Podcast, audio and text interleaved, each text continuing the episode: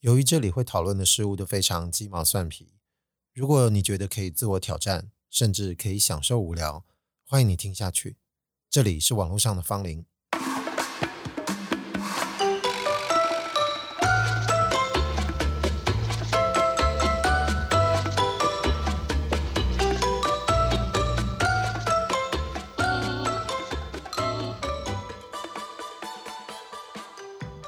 两天看到一个新闻报道，在讲这个韩国女演员孙艺珍，她在二零零三年有一部电影叫《缘起不灭》，好像四 K 修复版，好像最近又要上映了。啊，当然不是因为要宣传它，啊，我以前那个时候没看过这部片，后来也没想到把它挑起来看，只知道那时候蛮有名的，应该是一部爱情电影。今天当然也不是要说它里面这个故事或情节，毕竟我没看嘛。纯粹就是这个片名让我想起了一个往事，但这个往事真的跟故事没关，纯粹就是片名这四个字，而且这四个字也不是因为这部电影而创的。大家常常在讲缘起不灭，缘起不灭，我就回想起大学的时候认识的一些同学跟朋友，就是在开这四个字的玩笑。那至于是什么样的玩笑，我觉得就先不讲，我先说一说其他的事。当然这几天除了这个缘起不灭，它其实消息并不大。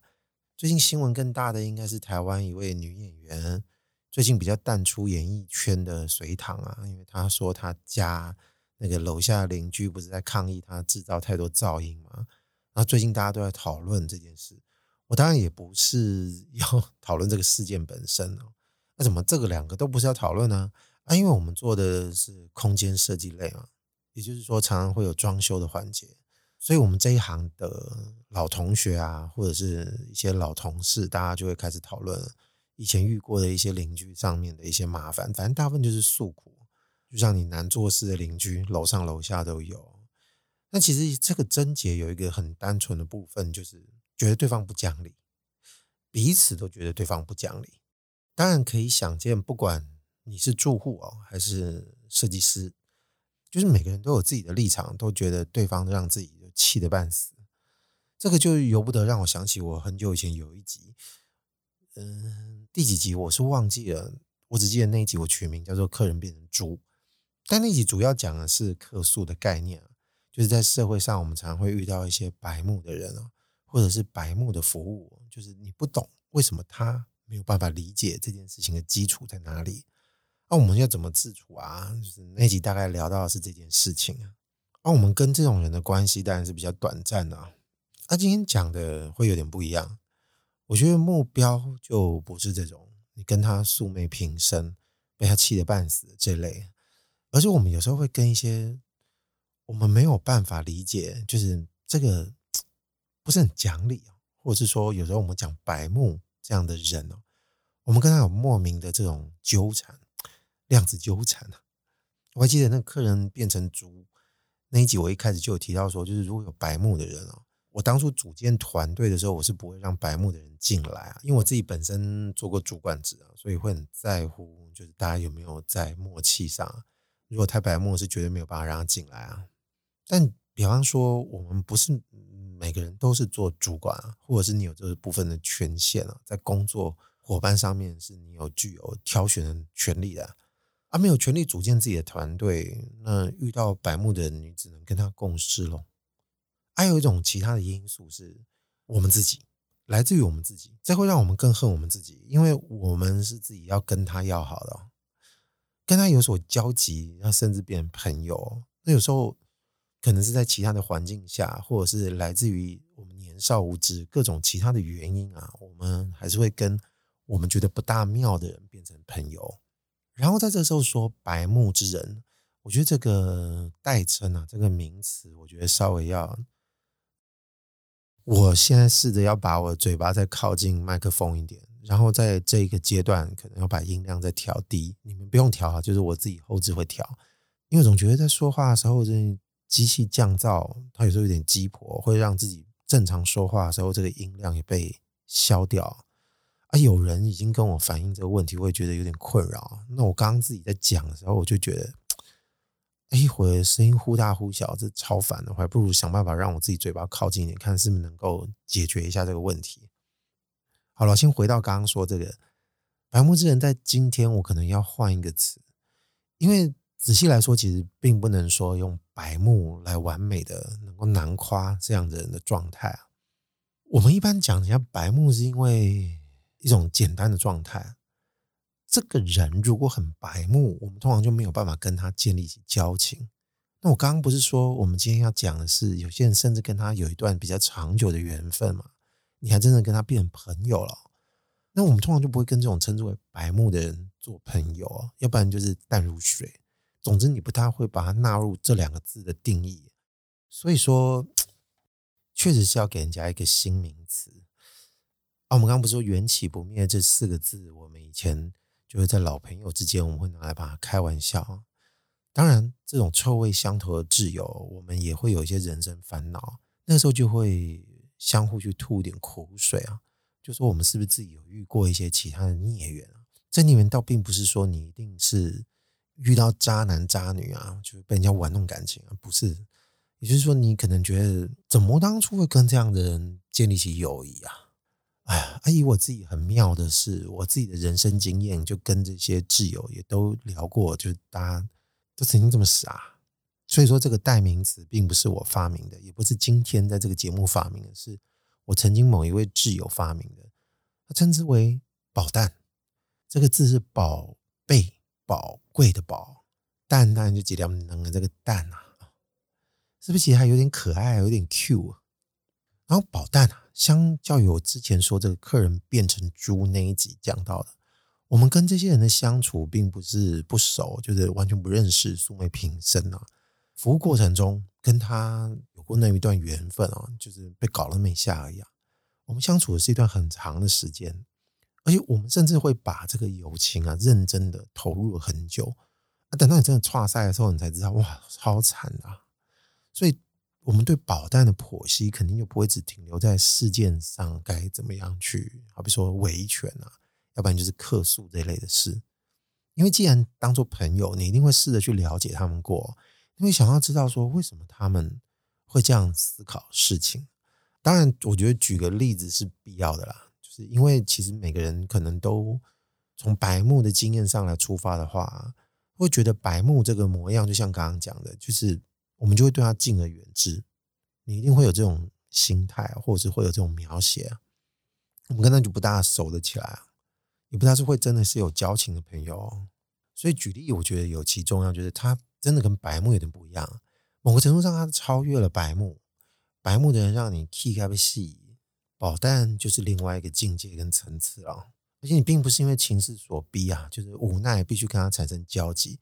当初你可是心甘情愿的哦，啊，基于因为我认识的人一定会听到我这个节目啊，所以我会把宝蛋的事迹啊、一些事件啊，就是做了一些适当的置换啊，免得听的人会误以为说，干，原来妈你说我是宝蛋，会有这种错觉。我当想说，请大家不要觉得是自己，我至少相信宝蛋应该是听不到这一集的。而且有可能宝蛋啊，在听我这一类的节目，通常在前一两分钟，说不定他就跟我断线了。所以请各位放心啊，神明们也放心。那我就开始稍微举个例吧啊，我就举我这个刚刚说的挚友，我称为 A，然后他这个宝诞朋友呢，人生之中曾经有一段时间非常要好，我就称之为 B 哦，就是 A 跟 B 的故事哦。就有一段时间他们在学生时期非常要好，几乎可以说是在这种。学期刚开始就迅速升温了。你知道，学生有些时候很容易。我之前前几集也说过，就是念设计系的学生，他们朝夕相处的时间比较长，所以感情建立就是机会特别多。当然说的就是友情啊，不要说这个男女朋友，其实大家没空谈恋爱。我说真的，总是一个月之内可能就会变得非常好的朋友。就如果以女生的交情来当例子，也就是说，他们在很短的时间之内就一定可以一起上厕所，甚至在一边棒流的时候还可以一边讲话，也就是听到对方棒流现在都不会觉得怎样。那这个事情就发生在他们已经彼此都关心过彼此，都觉得哎，对方都好像蛮在乎自己的，就是好朋友的阶段哦。然后他们刚好那一学期有一门课是一起上的，那一定就会有出现这一起做报告的机会啊。因为有些时候是要做这种 teamwork 团体的报告，两个人一组或三个人一组，那说什么当然就不会是别人，他们两个就说好了，那就一起做这部分的报告吧。那各自分配自己的内容哦，事情也先讲好了。那我们就约说，哎，那这个既然是一个月之后的报告，我们就先约交报告前两三天，我们再来碰面。因为这个报告也不是说非常麻烦或严重，就是我们之前先对一下彼此负责彼此的部分，然后再一起结合起来就好了。那反正大家交情这么好，又有默契，那肯定是没问题的。但我跟你说，就是。看一个人，有时候你觉得你交情很好，尤其在年轻的时候，你常常会误判啊。你以为你对他这个人的状态啊、模样啊，很多面相都已经非常了解了。你以为你看到那几面就是这个人的全部哦。但有时候宝黛的复杂是超乎你想象。有时候我们都会觉得自己算是一个复杂的人，我们的善恶啊，我们很多事情的抉择会浮动，我们的情绪会不一样。也就是说，我们觉得很难被别人概念化。那这当然了，我们也不希望被别人很简单的看待。但有时候别人了解我们，或者说我们了解别人，是因为我们依赖一种不是很好说的状态。但是你有时候感觉得到，也就是那个模样啊，你没办法用文字去分析，但是一种嗅得出某种形状、某种味道，去认识一个朋友。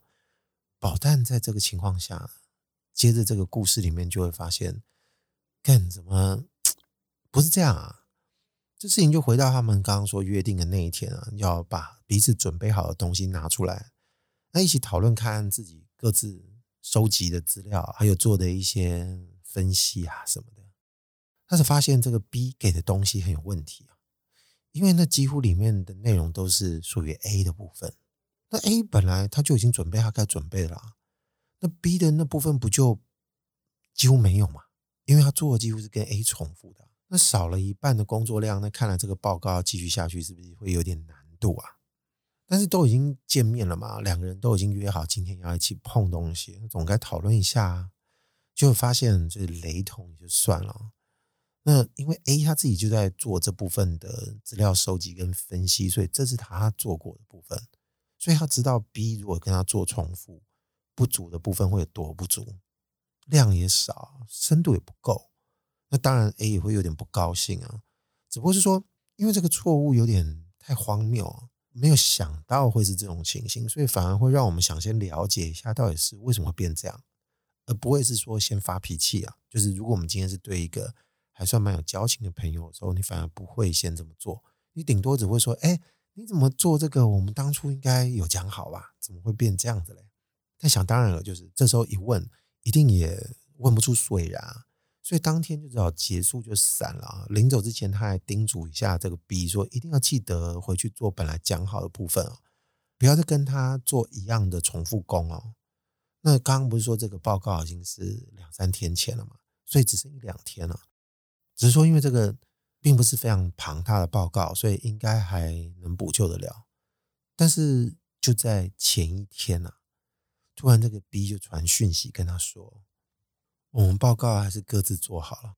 你说我会自己再找别的主题，然后再跟老师解释，然后你那边就把之前已经有的一半完成就好了。A 大人看到这个消息就傻眼啊，他当然就直接打电话去问啊，说你现在是怎么样？为什么会变成这样子嘞？然后一问之下呢，才发现原因是，干，原来 B 在不爽。他说你在不爽什么？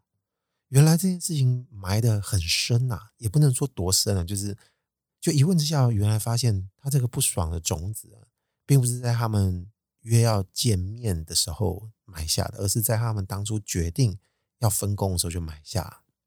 就是 B 他觉得哦，A 他要准备的内容对他而言是比较简单的，他觉得 A 在找简单的事做，所以这一点 B 已经觉得很失望了。但是他又觉得说，那为什么不能？在做的比他好，B 他就会心里就会觉得说，那我还是做我觉得适合我做的。虽然你这个东西捡去做，到时候见面的时候你就会知道我做的比你齐全。当然，他也不认为说那次他们见面啊，把两个人东西摊出来一比的时候，他觉得他做的比他少。虽然这个篇幅呢明显的少很多，但他还是不这么认为。然后再加上那天呢，A 又展现的有点小小的。不悦啊，但也不至于大发脾气，就跟他说：“哎，你要记得做这个部分啊。”然后结果没想到他这样子的一堆叮嘱，他又觉得干为什么我都要听你的？他就越想越不平衡，他觉得他们的友情就受到了挑战，所以他最后决定在非常痛苦的状态下，他非常有礼貌的告知他，就是我不跟你一起做报告。然后 A 这时候当然就火，就跟他说：“你知不知道你现在这个行为很不负责任啊？你知道你到底在干嘛？就是你难道都不会觉得你现在这样的行为很有问题吗？而且凭什么你觉得分配的部分是你自以为我做的比较轻松，你付的那块比较不轻松？那如果是这样的话，那为什么不拿出来讲？”然后保单当然就会跟他说：“那是因为看到我们的交情，所以我觉得就不想把他戳破。”但他说他也不想要这样啊，他也觉得很愧疚啊。只不过是他觉得现在这个决定对他们两个都好，所以他那时候才瞬间发现，原来干你对于友情啊这么投入，你的界定是这个样子啊。然后发现保单根本不觉得自己有错哦，但这样讲啊，其实我觉得也不大精确。保单其实确实是有点愧疚的啦，只不过是说总是来不及跟他计较，然后他自己就先原谅自己了。因为他通常就是起手式都会说：“我只是，就是好比说我是好意啊，在一番好意面前，是不是其他人都不太好苛责了？我觉得这通常是他们的无敌回路，就是说我只是，也就是说他的只是感觉他的出发点都是善意的。可是我觉得这是一个很恐怖的地方，就是有时候撒旦如果碰到宝蛋这种人，说不定他也会感觉好像要跟他讨教一点道理。你有时候会觉得说恶魔有时候还算说话算话吧。好比说，你出卖了灵魂给我，那我当然给你甜头啊。只不过是说，之后要付出的代价是你现在没有办法感受到的。但是我之前不是没有告诉过你，出卖灵魂给我，这是必定要执行的。但保单是说话不算话。但如果你这个时候跟保单说，你这个人怎么可以这样说话不算话？保单通常都会觉得，你不要再给我压力了。我已经在反省我自己了，你为什么还要这样子来指责我？哎。当然，我并不知道说各位听了之后有没有会嗅出一些类似的味道，就是是否你们的人生有碰到类似像保蛋的人？当然了，我觉得并不是所有的保蛋具体行为他们都很类似。也就是说，如果我们用行为来框的话，我刚刚讲这个例子啊，它并不是要让你核对你是不是有类似行为的人，拿这个来筛选或分类，其实不见得完全正确，因为。保单其实，我觉得他们有可能会互相看不顺眼哦，这就是问题所在啊。我们有时候都会觉得说，那是不是臭味相同的人，其实他们至少理念相近，他们是不是比较不会有冲突？不，保单不会这样。有些保单也是会看不惯另外一种保单的处事方式的。有时候我们常常都会觉得说，哎，有些人很自私啊，然后他的人生功课都得遇到另外一个更自私的人，他才会突然惊觉，哎，以前的自己蛮糟糕的，他才知道哦，原来自私是这么回事。他也被伤害到的时候，他才会发现啊，原来自己是该反省的。但我跟你说，这个保单是不大一样的。如果我们拿刚刚这个例子来体会一下，其实我们就会发现，他在认知这件事情的脑回路上，他常常会在一个关键的时刻，就是没有办法往自己的内部走。也就是说，也许他这个人的这个内心状态，如果我们用形状或一种结构体来看待的话，它的形状会不大一样。也就是说，他可能会有一个。很硬的桶状类的东西，也就是说，这个桶状类是很难被戳破的。那你通常都会觉得说，如果我要看清这个内核，或者是要介入这个桶状内部，那只能从这个桶状的两端咯，因为它都应该是会像水管一样，像吸管一样，前后两端都会动了。但偏偏就是你够不到那个洞。如果你想象这个管子太长啊，那你就攀不到两端，你就进不去。这个保单跟保单之间呢，他们也就是直立式吸管在互相碰撞，所以他们彼此对于彼此的行为，真的就会觉得对方都做不对，并不会因为对方对他做了一些伤害的事啊，或者是或者是其他能够让他产生顿悟的契机，这个我觉得不存在，因为他们可能看待别人在做一些对别人可能有点亏欠或者是不大 OK 的事情。他们在解释这件事情的回路上呢，可能就跟我们一些做人基本可能要互惠的原则会有点不大相同，因为他们都有自己的角度出发，所以从自己的角度出发，你就会发现他永远都有办法去诠释各种现象，然后他没有办法拿同样的方式再回来看自己，这些很有可能就是镜子并不在他们这个字典里啊。所以如果说到现在为止，我们就会发现他跟白目啊有那么一点不同。白木，你觉得好像是缺了一个什么东西。如果我们比喻每个人都是一一套一套机器啊，它可能就是缺了一个秀空气的零件。宝蛋不是，宝蛋你很难去切开它的内壳，就是这个管状外面的材质太过坚硬了，所以你没有办法一窥这里面的糖啊。哎，不过这样讲我又担心啊。你虽然用形状去形容，我相信可能有些人是能够理解那种感觉的，但我怕它太过流于某种抽象。那我不如再把我刚刚这个挚友 A 他曾经说过的一个小故事拿来讲。这故事是虚构的，也就是某一天可能我们晚上正在深聊，说这个宝山真的让人家快抓狂的事，他就举了一个比较纯粹的故事当例子。这个故事是这样，就是你想象你自己是其中一个角色，你是这种精锐的防爆专家，你是拆弹小组里面的 Top One。某天，你又被指派去拆某个歹徒放这个定时炸弹，组长就说：“好吧，你今天跟宝蛋一起出任务，他就是你任务上的伙伴。那好吧，那复杂交给我，因为我对他不放心嘛。我们就让宝蛋做最简单的事。到了现场，也看到炸弹啦，就跟他说：好，我来负责剪线拆弹，啊，你就负责帮忙看他这个倒数时钟的时间，记得要跟我回报。”那保蛋就说：“好，没问题。”就当你努力的一条一条在那边剪，在那边拆啊，你就发现，哎，这个时间要问一下。